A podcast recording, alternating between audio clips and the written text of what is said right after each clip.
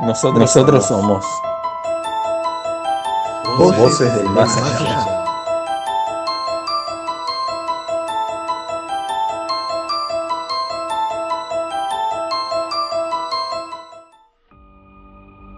Buenas noches, bienvenidos a todos a Voces del Más Allá. Estoy con mi co-conductor Leandro Pérez. Leandro, ¿cómo andás? Buenas noches, Vale, muy bien, ¿vos? Todo, todo tranquilo, por suerte. Eh, yo soy Valentín Jaime, nos van a acompañar durante el programa Florencia Condori, que es la entrevistadora, y Pablo Larrey, que es el columnista.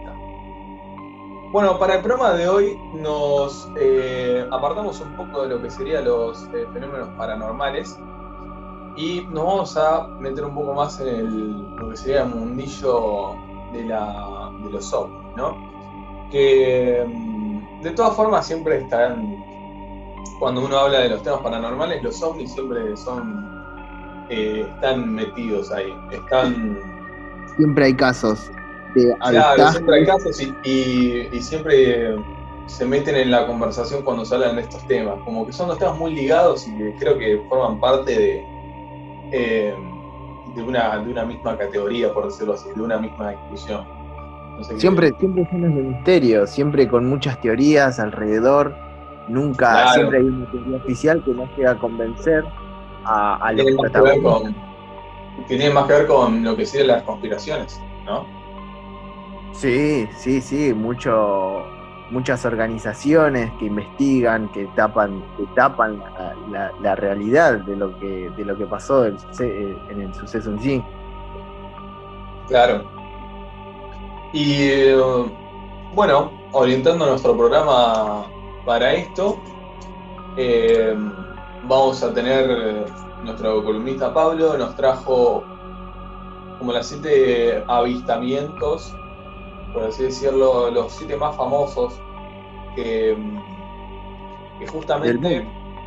Claro, los, más famosos del mundo que dieron a, conocer y fueron como la base de lo que sería la ovnilogía. Eh, y que más de uno, seguramente más de uno de estos casos los conocemos porque este fenómeno es muy, es muy hablado y salen muchos medios por, todo el misterio y todo, eh, todo ese, ese morbo por, por la información que, nos gusta nos gusta justamente adquirir, ¿no? Incluso, incluso los, que pasaron, los que pasaron hace mucho tiempo, siempre surgen nuevos datos, siempre surgen nuevas historias que los atraviesan y vuelven a aparecer eh, en los medios. Claro, obviamente, obviamente. Bueno, justamente después de, esta columna, eh, vamos a estar eh, revisando y viendo lo que fue un, caso que ya pasó hace nueve años, que se está por cumplir el aniversario, de lo que pasó en nuestro país, que fue en Monte Grande, que lo que ocurrió fue una, hubo una explosión, según por fuentes oficiales, a causa de una... Eh, debido a una fuga de gas. Creo que alrededor de esta hubo como varias hipótesis teorías, los testimonios de la gente no cerraban mucho con esto. Y eh, para esto llamamos a Romina Venegas, que es una estuvo cubriendo justamente este hecho y que nos va a hablar un poco en, y nos va a desarrollar un poco de lo que fue eh, este suceso. Después de esto vamos a hablar un poco de lo de vamos a leer un poco de sus mensajes que nos mandan si nos quieren mandar, lo digo ahora, a voces del más allá, y vamos a estar leyendo todos sus mensajes. Igual justamente en este programa vamos a abarcar más el tema de lo que sería la omniología. Eh, pero siéntanse libres de mandar todo lo que, todos los sucesos, saludos si quieren, eh, y todos eh, los testimonios que tengan ustedes para mandarlos y lo que le vamos a leer en este o en otros programas. Bueno, y tenemos una entrevista con dos personalidades destacadas del ambiente, Fernando Seca y su mujer Claudia Banchik. Así es, ellos eh, hace 10 años eh, tienen una radio llamada Punto de No Retorno, en la cual tratan temas como fenómenos paranormales, conspiraciones y justamente los fenómenos ovnis, que es de lo que va a tratar este programa. Ellos nos van a contar un poco de sus experiencias, algunos testimonios e incluso algunos eh, nos van a explicar un poco algunos términos que, nos llevan a entender todos los, eh, toda la terminología que se usan al explicar este tipo de fenómenos. Bueno, Lean, eh, no sé si te enteraste que hubo de lo que encontraron en Venus. En Venus, sí, sí, estoy al tanto. Encontraron posibles rastros de vida, ¿puede ser? Exactamente. pues es un, un, eh, un químico que detectaron en la atmósfera de Venus, que es la eh, fifosina, si no me equivoco, que es un químico que se encuentra, que, que se produce al descomponerse, perdón, fosfina, que que presenta cuando un cuerpo vivo se descompone. Y este justamente está eh, este, este químico lo encontraron en la atmósfera de Venus haciendo una de sus investigaciones. Eh, esto, esto, esto nos plantea la pregunta de si estamos solos en el universo o no. Claro. Y que tal vez lo podamos comprobar. Justamente Venus eh, es uno de los planetas más hostiles para, para que se desarrolle vida y, los, investigadores les llamó muchísimo la atención esto. Vamos a estar al tanto de, lo que nos digan las investigaciones y que seguramente va a haber muchas más. A ver si nos pueden responder esta pregunta de, de, qué otras formas de vida hay en el universo. Todo esto y más lo, lo, pueden mandar también si quieren. Repito, el mail. Nuestro email es vocesdelmasallá.gmail.com Ahora, ¿te parece si vamos con un tema? Perfecto, prestemos el tema y seguimos con el programa. Vamos ahora con el tema Salt de la banda Lily.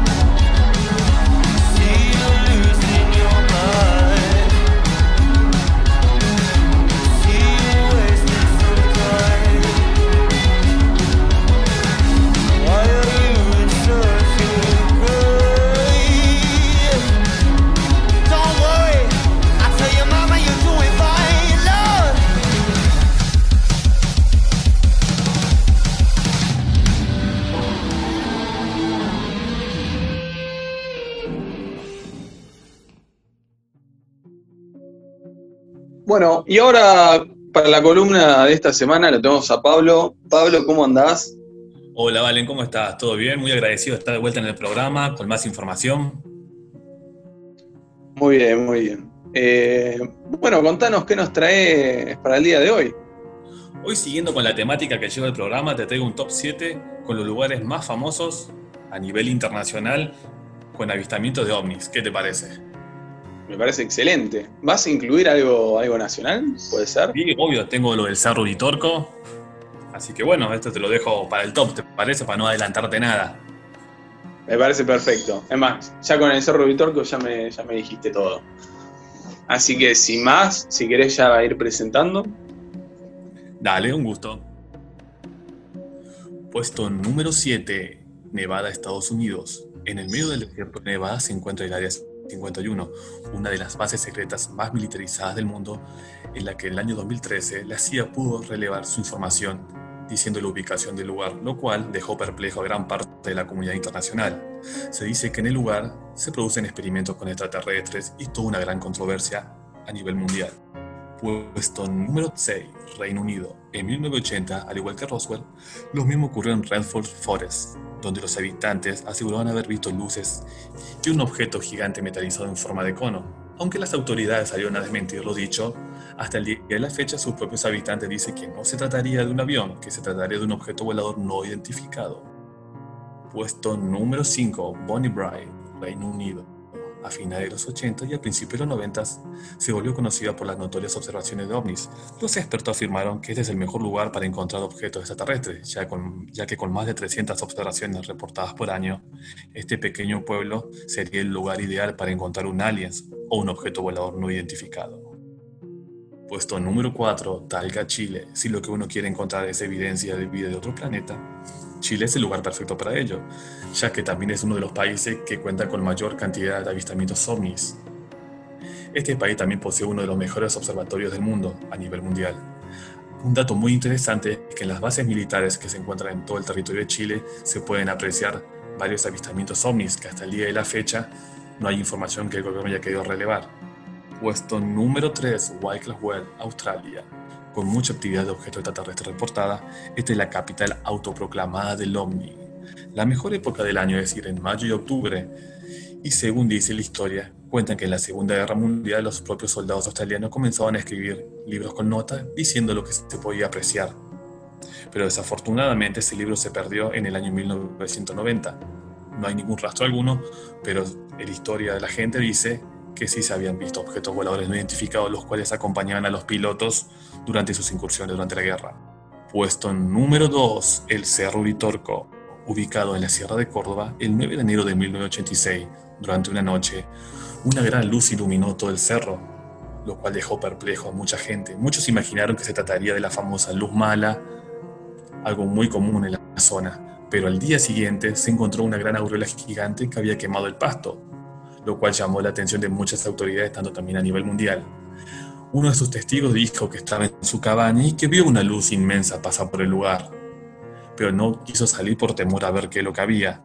Es importante mencionar que debajo del Cerro Litorco se encuentra la famosa ciudad Erx, que para los investigadores es una ciudad subterránea, la cual posee mucha energía.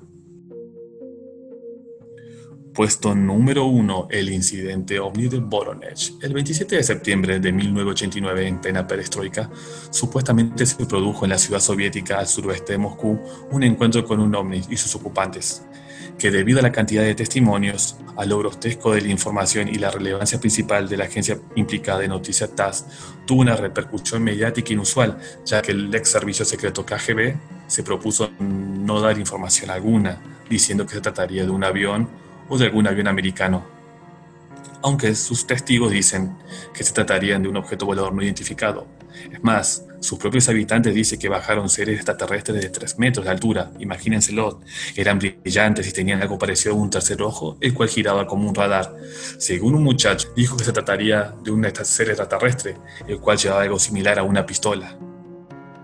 Excelente, Pablo, muy buen informe, la verdad que sobre todo el último caso me dejó anonadado, justamente por eh, que en la Unión Soviética había mucha censura y que se sepa de, lo que fue este caso me, sorprendió bastante.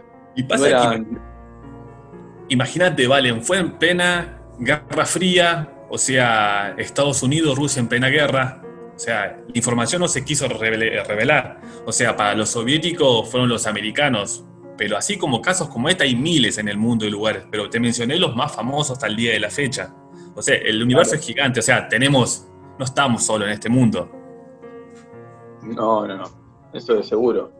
Y también me imagino la paranoia de, los habitantes, que imagínate que en esa época eh, estaba muy latente lo que sería una guerra nuclear, que se sentía mucho la paranoia de, que en cualquier momento te podía caer un misil de Rusia o de Estados Unidos y, podía, y podía matar a todo lo que estuviese vivo en kilómetros y ver algo así, eh, me imagino que para la gente debe ser una pesadilla. Por eso todavía se debe, eh, debe seguir en, el, en la cabeza de muchos de los que siguen vivos que vieron ese acontecimiento. No, obviamente. Pasa que para la época, esos años 1989, el 80, los 60, no había esa gran información que hay ahora que se maneja. O sea, para la gente fue sido algo caótico ver una luz inmensa como sucedió en Córdoba con el Cerro Litorco, en Rusia. Como dicen, afirma haber visto unos objetos, unas personas de 3 metros de altura. Imagínate encontrarte de noche algo similar a eso. Pero bueno, como te digo, el universo es grande y no estamos solos. Por lo menos esa es mi creencia. Claro, sí. Yo me imagino mucho en esas situaciones, yo me pegaría un cagazo terrible eh, al ver semejante despliegue de, algo desconocido, ¿no? No, obviamente. Pero bueno, vos viste cómo es esto. El mundo es grande, siempre lo digo y repito, es inmenso, o sea, solo no estamos. Bueno, me alegra mucho que te haya gustado el material que te traje. Perfecto, está muy bueno. La verdad, Pablo, te felicito y te agradezco que nos vengas a traer este informe. Y bueno, nos estaremos viendo, si me permiten, la semana que viene con más material. Veremos con qué les puedo sorprender a usted y a la audiencia. Y muchas gracias a todos ustedes por permitirme ese espacio. Perfecto, Pablo, lo espero con ansias a tu informe. Muchísimas gracias. Bueno, ahora escuchamos un tema de Ambril Delorme.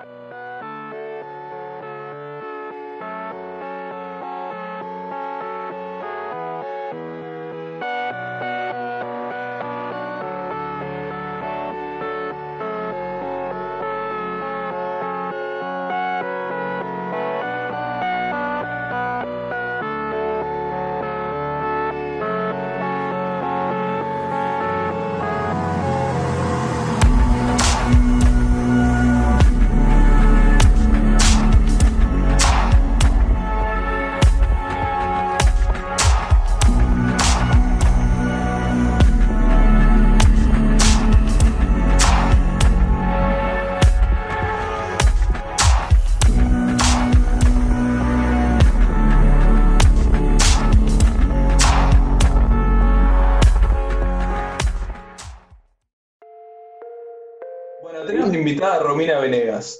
Ella trabaja en el termómetro y en la radio FMQ de Quilmes.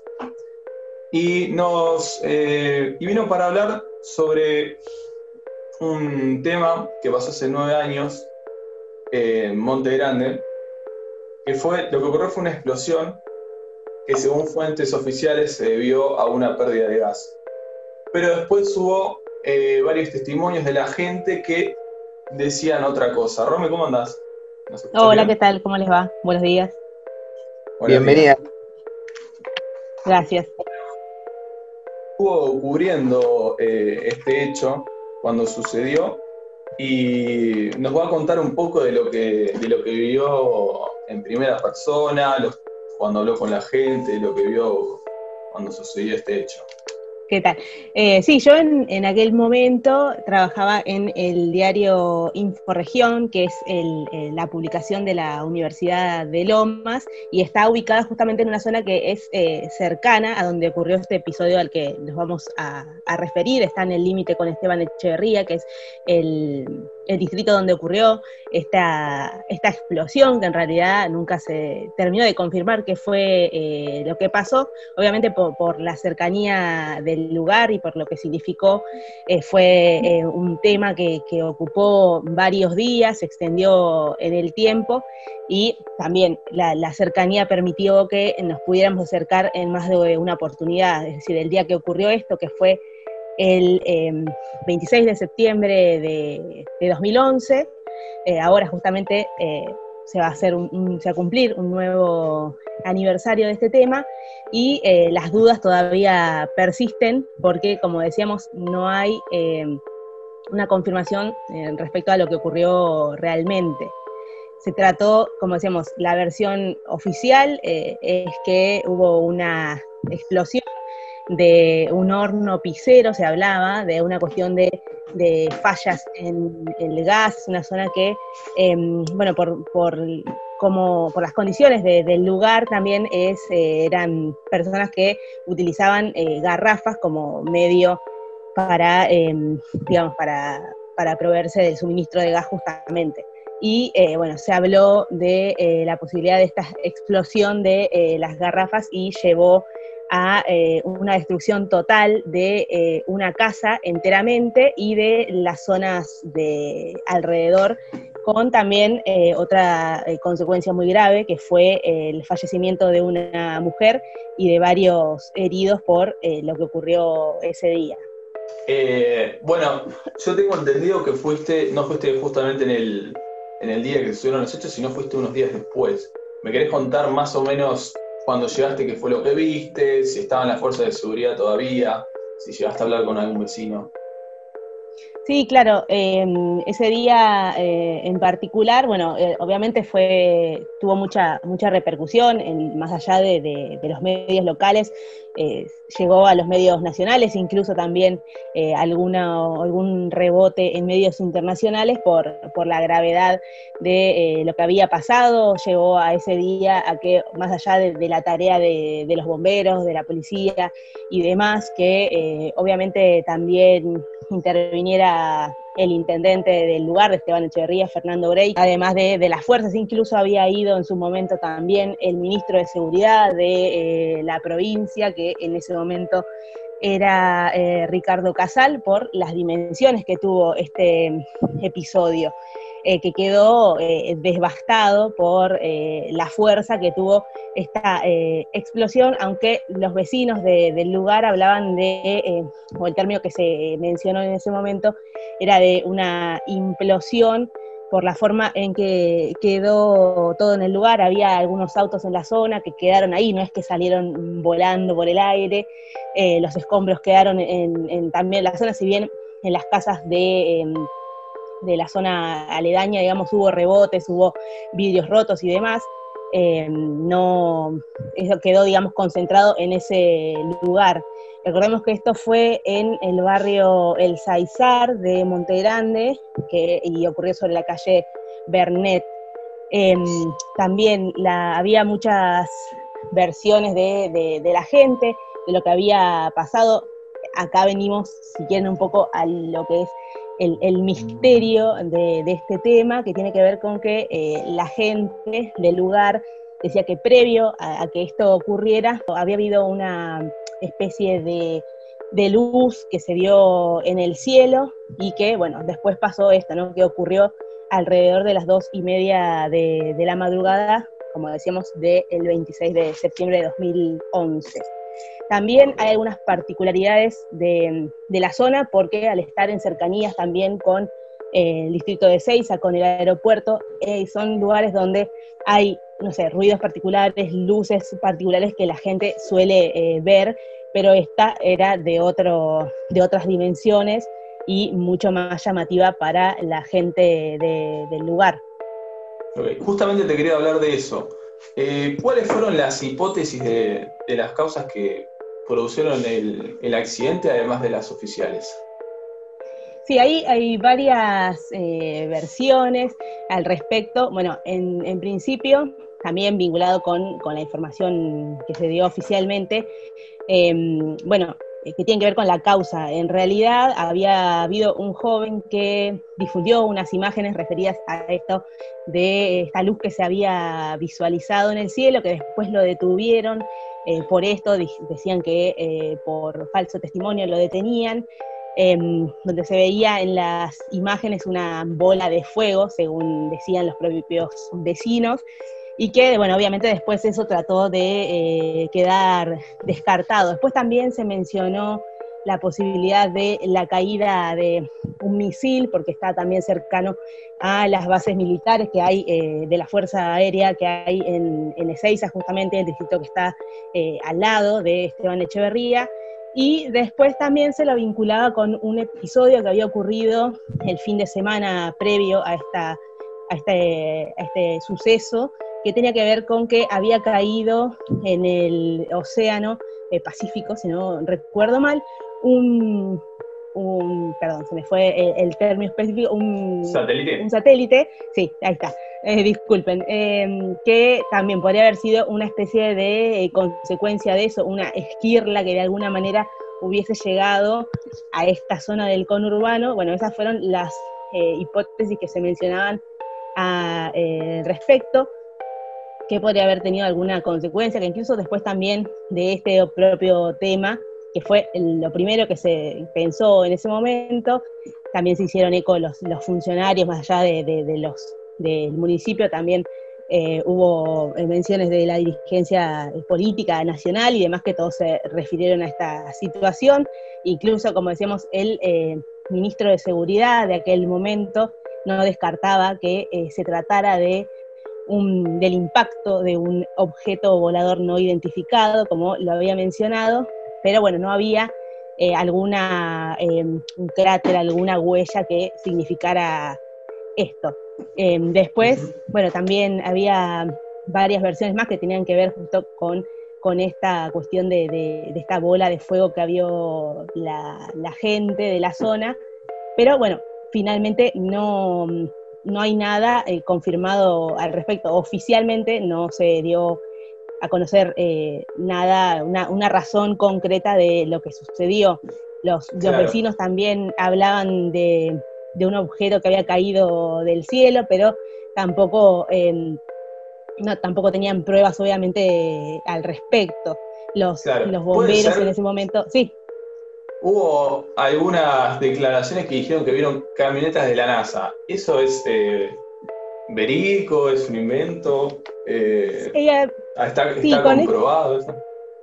Con este tema, eh, sí, eran las versiones que, circulaban eh, después al respecto, que incluso había llegado a la NASA el tema y que, eh, bueno, habían venido a, estudiar lo que había pasado, habían venido a la zona, pero también forma parte de lo que no, lo que no se dio a conocer después, digamos, porque pasó el tiempo y em, las pericias oficiales no, no salieron a la luz, tampoco se dieron a conocer estas em, estas versiones que eh, circularon al respecto. Quedó como oculto el, tema. Claro, claro. Muy bien, Ron. Bueno, muchísimas gracias por, venir y por darnos esta, eh, charla informativa. Eh, no, muchas gracias a ustedes por, por la invitación. Decías dónde te podemos encontrar. como decían ustedes, yo estoy de lunes a viernes en el programa eh, El Termómetro de FMQ, que es 93.5 de FMQ de Quilmes, eh, y eh, también, bueno, en redes sociales en arroba la de Brown en Twitter, donde también ahí comparto algunas publicaciones de sobre todo lo que trabajamos en, en el programa de radio que cubrimos zona sur de conurbano, temas de provincia, temas de Nación y los sábados también por em, AM con voz de Capital eh, con el programa Números Primos. Perfecto, muchísimas gracias, Romy. Gracias, Romy. Muchas gracias a ustedes, saludos. Esta vez escuchamos a Shadow Play de Joy Division.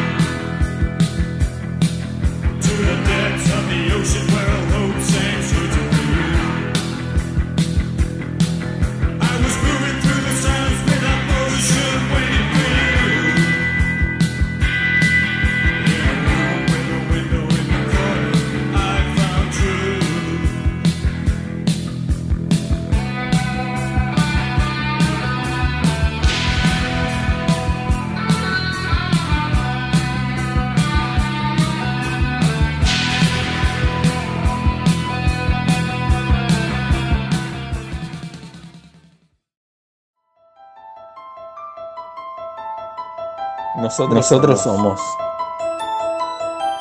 voces, del más allá.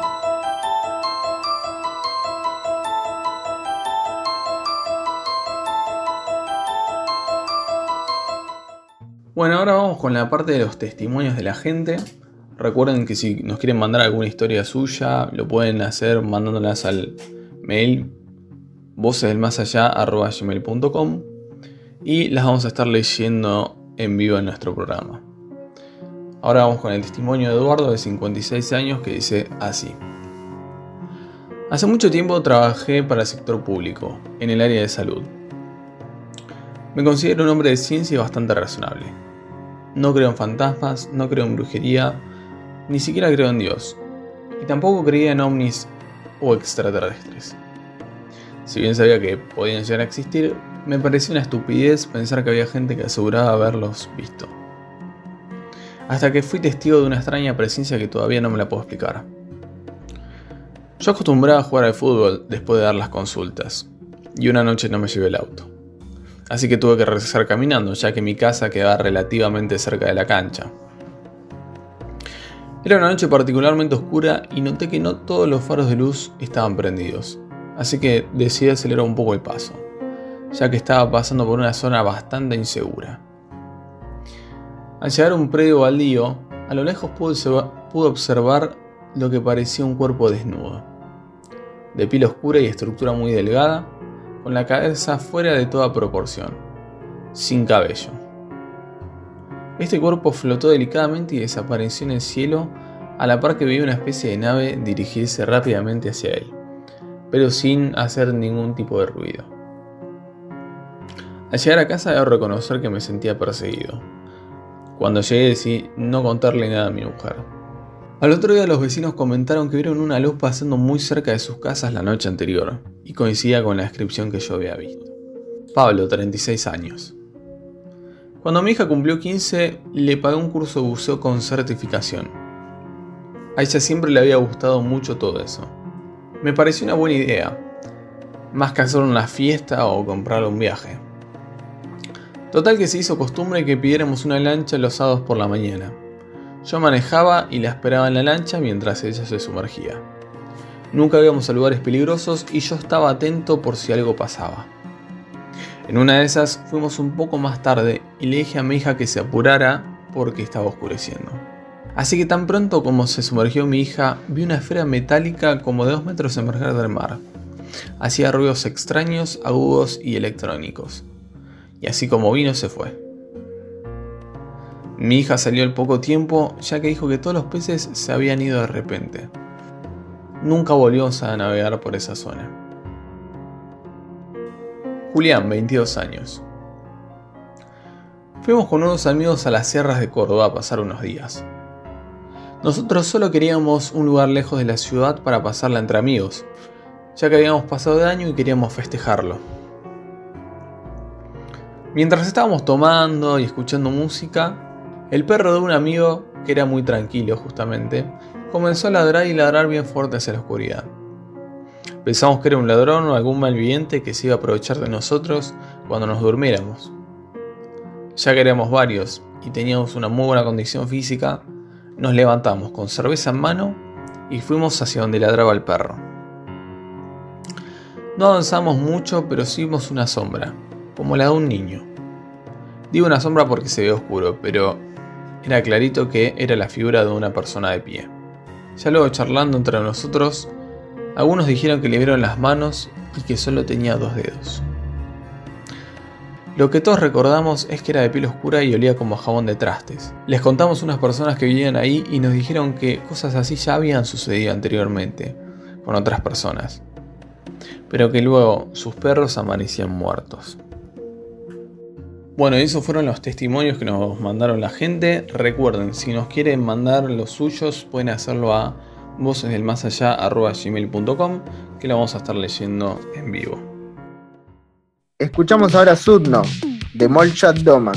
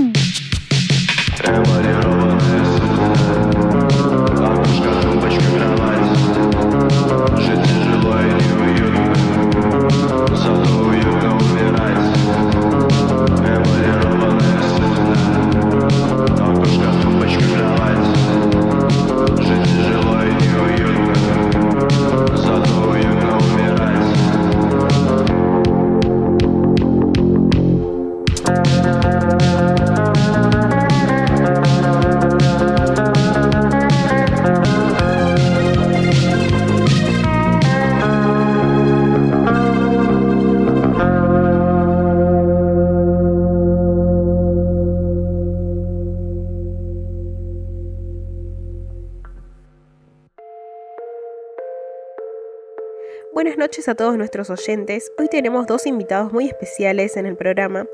Ellos son Fernando Seca junto a su esposa Claudia Banchik.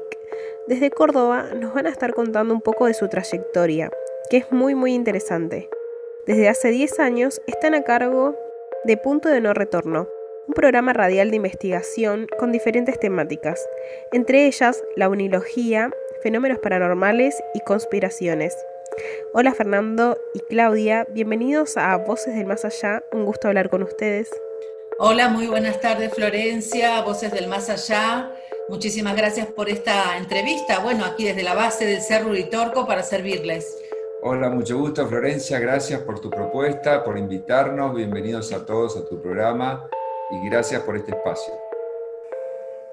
Bueno, en principio quisiera saber de sus comienzos. ¿Qué suceso llevó a que dediquen su vida a estos fenómenos paranormales? Porque no solo están a cargo de, de la radio, sino que también son coordinadores y fundadores de un café ufológico. ¿Qué los llevó a, a que estos fenómenos sean parte de su vida? Bueno, el, el hecho de estar en Capilla del Monte, por supuesto que es muy motivador para incursionar en la temática, quienes desde hace años venimos trabajando en los medios como comunicadores, eh, en mi caso particular, incursionando en la locución desde hace varios años, desde México, luego en Buenos Aires y ahora en Capilla del Monte Córdoba, ¿no? Fernando también, por su lado, desde la investigación y también incursionando en la, en la locución y en la producción, operación técnica, en fin, teníamos ya, digamos, las primeras armas hechas en radio con otras temáticas ya desde Buenos Aires, misceláneas o sin programas que en general tocaban o abordaban muchas temáticas. Al llegar a Capilla del Monte hace ya 10 años que estamos en Córdoba, indudablemente que era un nicho de mercado al que teníamos que apuntar porque nos parecía como producto radial más que interesante, pero además con, una, con un interés o una motivación personal porque indudablemente, como te digo, estar en capilla eh, es eh, prácticamente por osmosis, uno empieza a empaparse con todo el contenido del más allá, como, como bien lo dicen ustedes en su programa, y uno empieza a escuchar esas voces, esos relatos, que hacen que eh, se contagie uno, digo, de este interés. Así que surgió prácticamente en forma espontánea, sin buscarlo, conociendo a otros profesionales del micrófono que en su momento guiaron de alguna manera nuestro camino, nuestra senda y nuestro propio perfil dentro de la radio, porque déjame decirte que cada investigador y cada comunicador en general, si bien se nutren de ciertos este, modelos, por decir así, eh, luego vamos tomando cada uno una senda, una escuela, una línea de pensamiento y ahí nos vamos desarrollando. Y vamos generando también nuestra audiencia, nuestro público, los fieles seguidores que te motivan programa con programa a seguir, si bien no abandonamos nuestra línea de trabajo, pero vamos incorporando también el gusto de la gente, porque de eso se trata, ¿no? Así que como resumiéndotelo, surgió casi diríamos, este, naturalmente en nuestra vida, porque indudablemente si estamos en Capilla del Monte, como dicen muchos, por algo será. Qué maravilloso, seguramente que su propósito es estar ahí. Bueno, también sabemos que hay cuatro tipos de, de contacto ¿no? con estos seres. Queríamos saber si alguno de ustedes tuvo un encuentro cercano del tercer tipo o saben de alguien que sí lo haya tenido. Bueno, mira, Florencia, eh, nosotros en particular del tercer tipo no. Eh, quería comentarles a tu audiencia los diferentes tipos de contactos que desarrolló el doctor Alan Hynek, el ufólogo más reconocido, el padre de la ufología que estuvo en la Argentina por dos oportunidades en el año 80 y 82. Bueno, el del primer tipo, el contacto del primer tipo es la visión de la nave o, del FANI, como se lo denomina ahora, el fenómeno aéreo no identificado, que puede ser una nave, una luz, un proceso electromagnético. Ese es el primer contacto. El segundo contacto es cuando, más allá de ver ese, ese FANI, también hay algún, alguna evidencia en el entorno, los círculos de las cosechas, un animal mutilado, disturbios de orden electromagnético, percepciones a nivel corporal de la persona que está viendo ese fenómeno, etc. Y el tercer tipo, que es lo que vos preguntabas, es ver los seres animados, más allá del FANI o de la nave, el ser animado. Así lo dijo Heineck, para no eh, decir una entidad biológica y inducir a la persona a que lo asocie en su estereotipo eh, a un extraterrestre.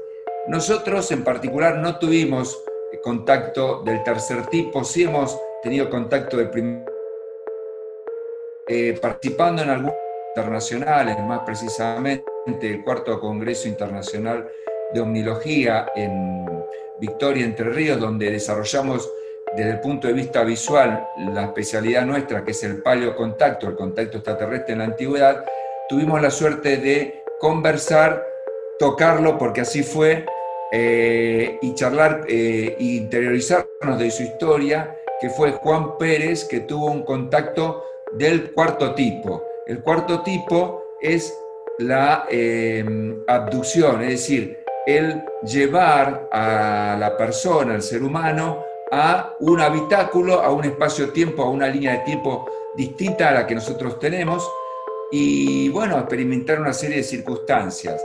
Es un caso muy renombrado en la Argentina, Juan Pérez, eh, se ha esto hace, fue en el año 1978, o sea que tiene más de 40 años. El relato de la persona que lo vivió se mantuvo incólume, es decir, siempre con el mismo relato, no hubo eh, grietas donde uno podría decir, bueno, es una alucinación. Es más, otro gran colaborador del doctor Heineck, que es Jacques Vallée, que otro de los padres eh, de, de la ufología a nivel internacional, vino a la Argentina y este, de, junto con él y con, un, eh, eh, con Alan Stevenman desarrollaron una película, un documental que se llamaba Visitantes de otro mundo. De otro mundo. De otro mundo. Testigo, testigo. perdón. Testigo de otro mundo. Testigo de otro mundo que se lo recomiendo a todos aquellos que quieren interiorizarse y saber, digamos, eh, qué podría llegar a ser un, un contacto del cuarto tipo, si bien tiene una visión particular a la cual yo no adhiero. Bueno, ese es un testigo de, un contacto del cuarto tipo. Bueno, ¿podrían contarnos qué, es lo que se sabe de este contacto del tercer y cuarto tipo que, vivió Juan Pérez?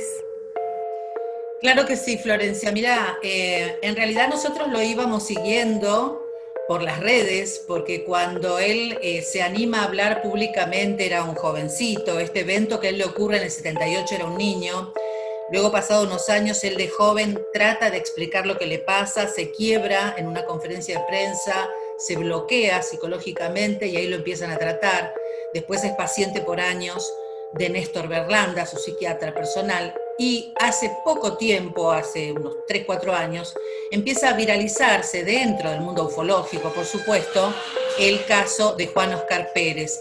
Y realmente resulta muy em, ilustrativo todo el caso de él por cómo él lo va describiendo a través de la hipnosis regresiva. Es decir, Juan no va a recordar en ningún momento conscientemente lo que le ocurrió, porque hay como un shock o un trauma, un, shock postraumático, podríamos decir, así lo describen los psiquiatras, un shock postraumático, cuando te ocurre algo realmente fuerte, la mente lo bloquea, una forma de, eh, podríamos decir, preservarse, ¿no es cierto? Exactamente. Entonces después, a través de esa hipnosis, eh, se reconstruye la historia y lo que le pasó y lo podemos resumir muy sucintamente porque los tiempos de radio son muy acotados, pero bueno, a pesar de eso está la película Testigos de otro mundo para que los oyentes puedan después este, empaparse bien del caso, ¿no? Pero básicamente un niño de campo, venado tuerto, provincia de Santa Fe, a la madrugada se levanta, toma unos mates con su padre y empieza a hacer las labores de campo, el padre le indica qué tenía que hacer, en ese día tenía que recibir una tropilla de ganado, y, este, y llevarla a otro lugar. Para eso se tenía que encontrar con personal en el campo en una casilla. Esas fueron las instrucciones, con eso sale al campo, como lo hacía todas las mañanas Juancito, monta su caballo, llega a un lugar donde ve niebla, espesa niebla, y tiene que atravesar esa niebla porque el padre le había dicho que atravesando cierto lugar del terreno se iba a encontrar con la casilla y con los obreros que le iban a entregar la tropilla. Cuando atraviesa la niebla, él se siente motivado a investigar qué había ahí, era muy densa, era una nube muy rara. Él dice, nunca había visto algo igual, pero cuando atraviesa la niebla, desaparece y aparece lo que él dice, una casilla muy rara. Era una casilla metálica, enorme, con una escalerilla, una barandilla, y yo quise subir porque me imaginé que ahí arriba estaban los, este, los peones de campo que me iban a indicar dónde, estaba, dónde estaban los caballos. Deja a su caballo atado en esa barandilla, empieza a subir y ahí le cambia la vida a Juan.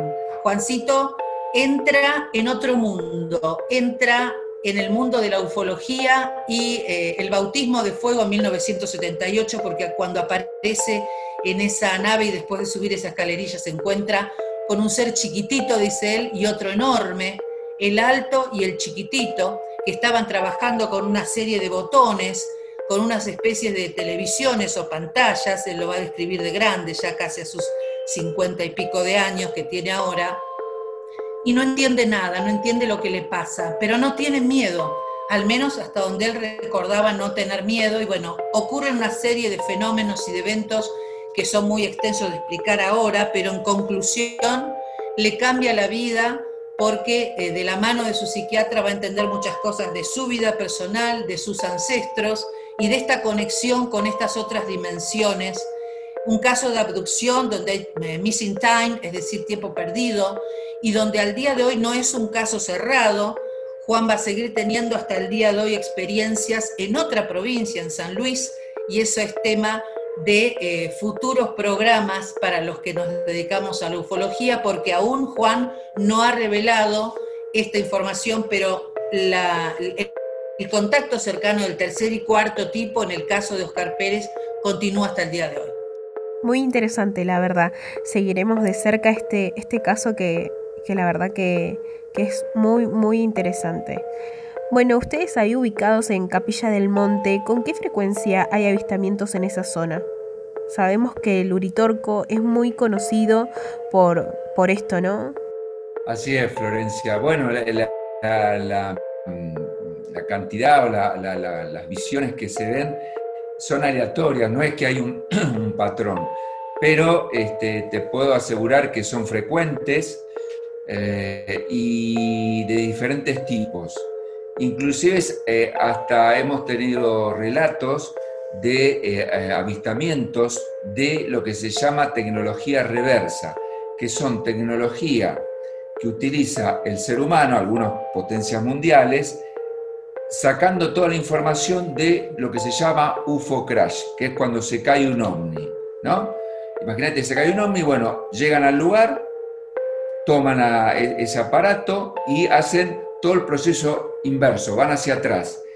Y acá hemos visto lo que, lo que se llama un avión, digamos, fantasma, que es el TR-3B. Para aquellos que están en el tema saben de qué le hablo, que es las famosas naves triangulares que tienen una, una tobera, una, una, esfera de luz en cada eh, vértice del triángulo, son negras. Bueno, de eso también hemos tenido avistamientos. Pero generalmente se dan en este, noches despejadas. No hemos tenido em, relatos de, por ejemplo, noches nubladas, al menos no conocemos. Pero sí es muy frecuente eh, el tema del avistamiento de luces. Y a raíz del confinamiento por la pandemia, ¿creen que los casos de avistamientos em, aumentaron o descendieron por esta situación? No, yo creo que se, redujo porque obviamente las posibilidades de hacer lo que nosotros eh, eh, denominamos vigilias, que es ir a lugares donde no hay eh, iluminación artificial, sobre todo de noche, que es cuando más se produce el fenómeno, se ha visto limitado justamente por esto de no poder desplazarse para evitar este, el contagio y mantener el distanciamiento social. Nosotros estamos dentro de lo que es la ciudad de Capilla del Monte, en un lugar privilegiado, digamos en una zona semi-rural donde no hay eh, alumbrado público, entonces como tenemos un terreno amplio, tenemos la posibilidad de hacer nuestras propias vigilias. Y eh, te puedo contar que a veces hemos tenido experiencias más que interesantes, de repente escuchar un zumbido y ver luces eh, en tándem que vienen de oeste a este, hacia el Cerro Uritorco, blanca, amarilla, roja y blanca, y de repente hacerse una sola, conformarse en una esfera color rojo, rojo muy intenso y apagarse, o hacerse blanca e introducirse en lo que uno consideraría la ladera del Cerro Uritorco, pero es más interesante. hay muchos fenómenos paranormales también. Bueno, Claudia y Fernando, eh, les agradezco nuevamente por eh, venir a participar de este programa del día de hoy. La verdad que, me encantó todo lo que contaron, la historia de Juan Pérez, muy interesante. Bueno, si quieren eh, decir sus redes, sabemos también que no están saliendo al aire, pero en el momento que vuelvan, en donde los pueden escuchar. Sí, bueno, tenemos nuestro Face, punto de no retorno, eh, allí pueden conocernos, ver todo nuestro trabajo, no solamente en la difusión de la temática, sino nuestra incursión en el arte, también somos artistas plásticos, acompañamos nuestras conferencias en la localidad y en otros lugares del país, junto con una muestra artística donde exhibimos cuadros y esculturas de lo que hacemos, de esta temática, eh, basándonos o centrándonos en el paleocontacto, el, el, contacto extraterrestre en la antigüedad o los alienígenas ancestrales, que les suena por ahí más familiar esta frase, ¿no? Así que punto de no retorno es nuestro Face. Eh, Instagram y prontamente regresaremos al medio radial en la 98.1 FM de Capilla del Monte, www.unaradio.org.ar para el mundo. Ya en nuestras redes vamos a anunciar el regreso de punto no retorno, posiblemente para el mes de octubre estaremos de vuelta en el aire.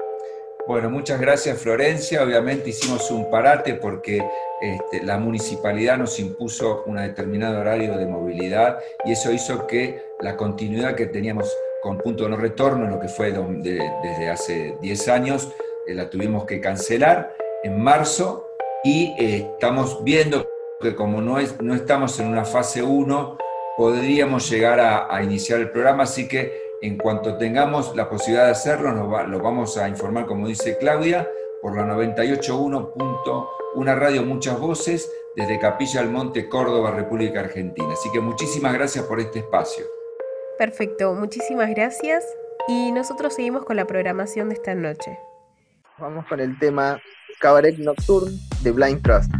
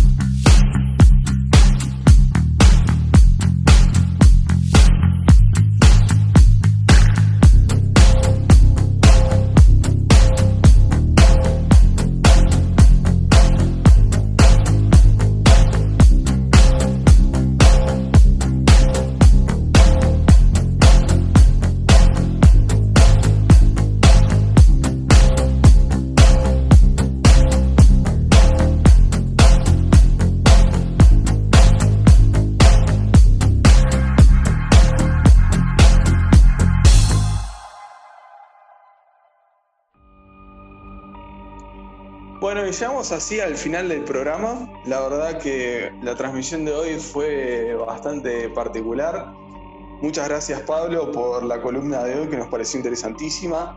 Los, eh, tu top 7 de los lugares con más eh, avistamientos o más famosos por los avistamientos que hubo.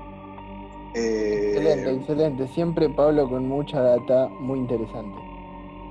Sí, la verdad que la información que nos trae Pablo es de primera. Y bueno, después un fuerte abrazo a, Romina Venegas que nos dio una mano que ella estuvo cubriendo el caso de Monte Grande, que la verdad yo no me acuerdo, yo era relativamente chico y, todo el misterio que, hay alrededor de, de, lo que pasó en ese lugar sobre esa explosión, la verdad eh, que nos deja intrigados a todos. Sí, sí, porque incluso hasta hoy las teorías se siguen escuchando, así que esto siempre, siempre queda rodeado de un misterio hasta el día de hoy, a pesar de haber pasado tanto tiempo, ¿no?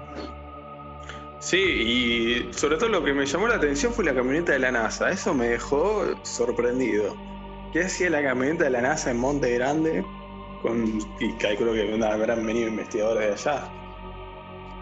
Sabemos que si se involucró la NASA es porque no fue una simple explosión de gas como decían las fuentes oficiales. En fin, todo no cierra. Claro, y aparte una cosa que cuando hay una explosión de gas, había, o sea, las garrafas que, quedaron por esa explosión terminan sumamente quemadas, o sea que terminas todo negro por afuera y las garrafas de ese lugar eh, estaban completamente intactas, no las había tocado el fuego y esa es una de los, eh, de los grandes eh, misterios y pruebas que hay que, que indican que algo raro hay por lo menos. Y sí, el accionar también de la policía con este video que estuvo circulando también fue muy llamativo. Y bueno, después le mandamos un saludo a Fernando y a su mujer Claudia, que nos eh, informaron sobre, sobre todo las terminologías que se usan para este tipo de casos de fenómenos ovnis y el caso particular de, de Juan Pérez, que la verdad que yo eh, no estaba al tanto y, me parece excelente.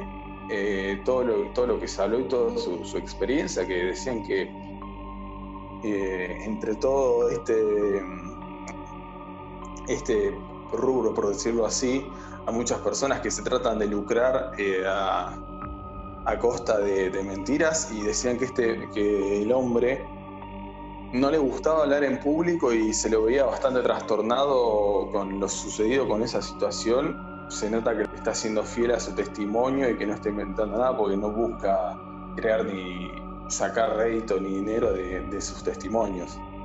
Así que la verdad que les, le mandamos un muy fuerte abrazo a ellos y por la entrevista.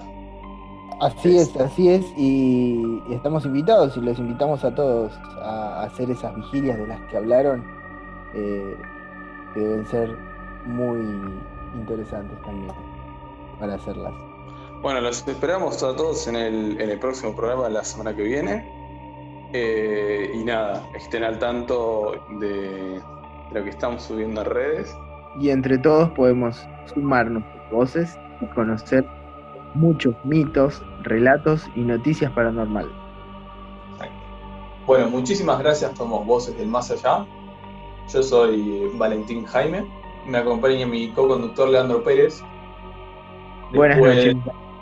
En nuestro equipo tenemos a Florencia Condari, que es nuestra entrevistadora, y Pablo Larrey, eh, nuestro columnista. Así que muchísimas gracias por escuchar este programa y los esperamos en la próxima entrega. Y que tengan muy buenas noches.